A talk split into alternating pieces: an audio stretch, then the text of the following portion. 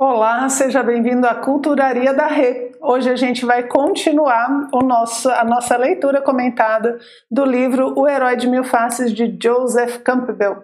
A gente já passou da metade do livro aqui e hoje a gente vai falar sobre é, o capítulo 1 da segunda parte do livro, emanações e o subtópico é da psicologia à metafísica. Para quem está nessa mesma edição aqui, é a página 251. E é interessante porque o Campbell vai fazer alguns comentários em relação a uma ideia muito comum que as pessoas têm de que os mitos surgem do, do inconsciente, é que os mitos seriam uma construção do inconsciente humano. E por que, que a gente tem essa impressão muitas vezes? Porque a estrutura mítica utilizada pelos sonhos é a mesma utilizada nos mitos. Então é muito comum a gente, sabendo interpretar alguns mitos, a gente saber interpretar alguns sonhos. Então, trabalhos como de Jung, principalmente, aí Freud e tantos outros, vão ver nos sonhos é, uma estrutura mítica que representa a forma, a dinâmica do inconsciente da pessoa é uma das chaves de interpretação. O Campbell até em outra obra ele comenta, né, de que o mito pode ser interpretado de diversas formas. Só que hoje em dia o mais comum é que a psicologia seja utilizada para esse tipo de interpretação. Mas a gente podia usar matemática, a gente podia usar física, podia usar astronomia, podia usar outras ciências. Só que hoje em dia com o desenvolvimento da psicologia e tantos trabalhos feitos nesse sentido, acabou se popularizando a interpretação psicológica dos mitos, que veja, não é um erro, mas é uma limitação. Porque Campbell fala que o mito é muito mais do que isso, que ele realmente tenha essa correspondência com o inconsciente, com os sonhos, mas não é feito para isso. O mito ele não é feito para você interpretar seus sonhos, digamos assim. Ele é feito para você entender o mundo, entender o universo. E como você está no meio do universo, ele serve para entender seus sonhos também. Então ele vai alertar a gente de que o mito é muito mais do que simplesmente uma representação do que, que acontece com o homem. É, Blavatsky, né, lá na Doutrina Secreta, ela costuma dizer que o, o mito ele tem sete chaves de interpretação e que ele não é feito pelos para tipo assim ele não é feito para explicar a vida humana mas ele consegue explicar a vida humana porque ela está no contexto do universo. E o mito explica muito mais do que simplesmente o homem. E ele explica o quê? Aí Campbell vai falar da cosmogonia né? Que é justamente é, a criação do universo através dos mitos, ok? Então, olha só as observações que ele faz aqui. Ele põe assim, ó.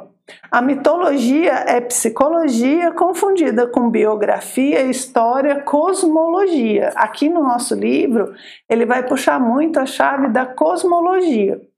Aí ele põe aqui, ó. Os mitos não são produtos espontâneos do sono. Pelo contrário, consiste em servir como poderosa linguagem pictoral para fins de comunicação da sabedoria tradicional. Eu falo, os mitos, eles não são para os sonhos, eles são um conhecimento atemporal, um conhecimento universal que é passado através de símbolos, montando os mitos. Né? Então não, não, a gente não pode diminuir ele. Aí você fala, ah, Renata, mas eu não entendo as outras chaves. Tá ótimo, mas saiba que a gente trabalha é, chaves menores e que o mito fala demais. E o Campbell vai ajudar a gente, porque ele vai dar algumas chaves de interpretação cosmológica. Aí ele fala, cosmológica, quando a gente fala, é da criação do universo, né? A criação do cosmos. Então ele põe aqui, ó.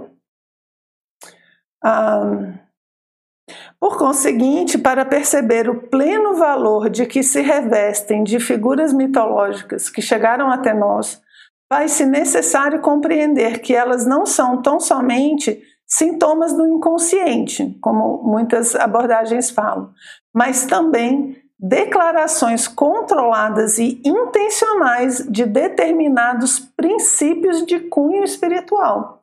Então, o é, que, que ele está alertando? Né? Não é só uma questão de inconsciente. Ele está passando ó, princípios de cunho espiritual. Ele está passando a tradição, mito é uma forma de passar o conhecimento de geração em geração. Se eu olho para ele simplesmente como algo relacionado à psique humana, vai dar a impressão de que os mitos foram criados para os seres humanos entenderem só os seres humanos. E ainda mais nesse livro, porque a gente está falando da jornada do herói, né? Então a gente focou muito nesse aspecto do que, que acontece com a gente. Agora, o conhecimento que o herói vai ter no final não é só o conhecimento sobre sua psique. Ele vai ter o conhecimento sobre a sua psique, ele vai controlar, ele vai passar as provas para quê? Para entender o universo. Né? Então o mito tem que ter esse conhecimento a mais, que é justamente o que ele disse que o herói foi buscar nas suas provas. Aí ele continua aqui, ó. A função do ritual e do mito consiste em possibilitar e facilitar o salto por analogia entre a vida cotidiana e o místico, o mítico, o espiritual. Ó. E aí ele fala dos deuses dentro dos mitos, né? Porque o que acontece? Por, que, que dá para você fazer essa relação entre os mitos e os sonhos? Ele vai falar que o mito é montado de uma forma específica para colocar em movimento a nossa vida psicológica para você poder conhecer os mistérios do universo. Não, então, então olha só que legal. Então, assim, é, as figuras que estão lá no mito, elas têm uma função de despertar coisas em você que permita que você entenda coisas na natureza. Por isso que ele dá essa, essa equivalência, né, esse par e passo aí, junto com a parte dos sonhos e do inconsciente. Por quê? Porque para que a gente possa entender o universo, a nossa psique tem que entrar em, em movimento.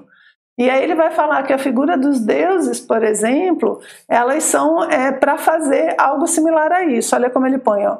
Os deuses né, são, são símbolos destinados a despertar e pôr a mente em movimento bem como a chamá-la a ir ao seu encontro. Então, quando eu escolho um símbolo, quando eu vejo uma figura ali, ela tem essa função de despertar. Então, ela é um meio, né? ela é uma ferramenta utilizada justamente para que eu possa entrar em movimento com a minha psique e compreender as coisas. Então, veja a profundidade ele está colocando. Aí quem diz que, que mitologia, né, mito é história para criança, então é uma história muito doida, sem pé nem cabeça, está é, perdendo a chance de se aprofundar numa coisa fabulosa que é justamente as leis da natureza, né? Aí ele vai pôr aqui, ó. É, Aí temos o grande tema, ele vai falar então qual é o grande tema da mitologia, já que não é a psique humana.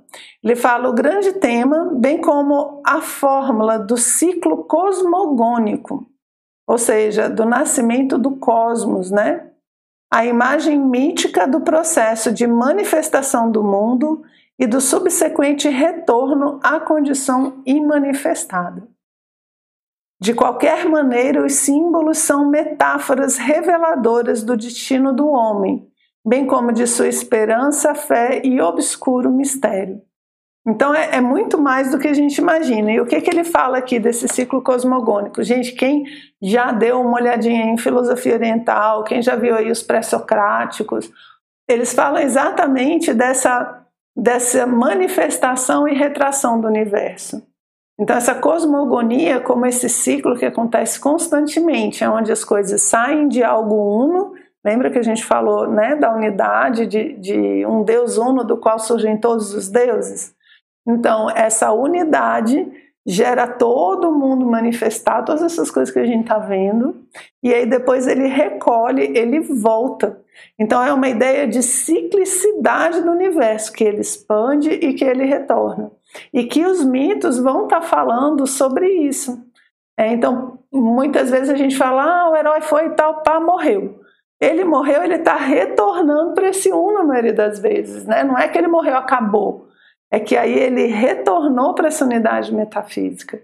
E, e a gente é muito assim, se você for pensar, a gente expande e depois a gente retrai. A gente está aqui no nosso centro, Aqui, vocês acham que é estúdio, né? Não, é aqui em casa mesmo, né? Então a gente está aqui na nossa casa, né? A unidade e tal, e a gente vai para o mundo, a gente sai, a gente trabalha, a gente encontra com as pessoas e tal, e depois a gente recolhe, a gente volta para esse centro. Então a gente faz esse processo de expansão e retração de várias maneiras, de várias formas, né?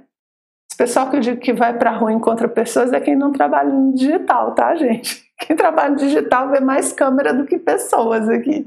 Não, brincadeira, tá? Brincadeira. Eu queria só mostrar para vocês é, que essa expansão e retração, ela não é só uma questão é, do cosmos, né? A gente tem isso, os nossos ciclos têm isso, a natureza tem isso.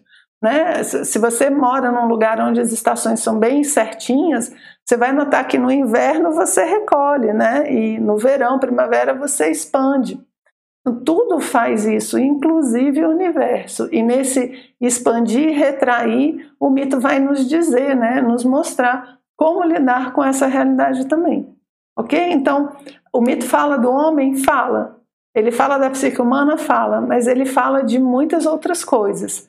E é isso que o Campbell vai tentar trazer aqui nessa segunda parte do livro, é muitas chaves relacionadas a esse conhecimento mais metafísico. Ok? Vamos comigo que a gente ainda tem muito para ver.